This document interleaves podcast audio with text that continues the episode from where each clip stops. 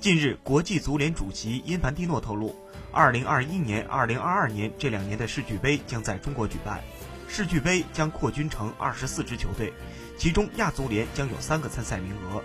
起初，世俱杯只有七支球队参加，改制后变成24支球队参加，其中八支欧洲球队、六支南美球队，亚洲、非洲、中北美地区各三支球队，大洋洲一支球队。比赛时间也改成了六月到七月。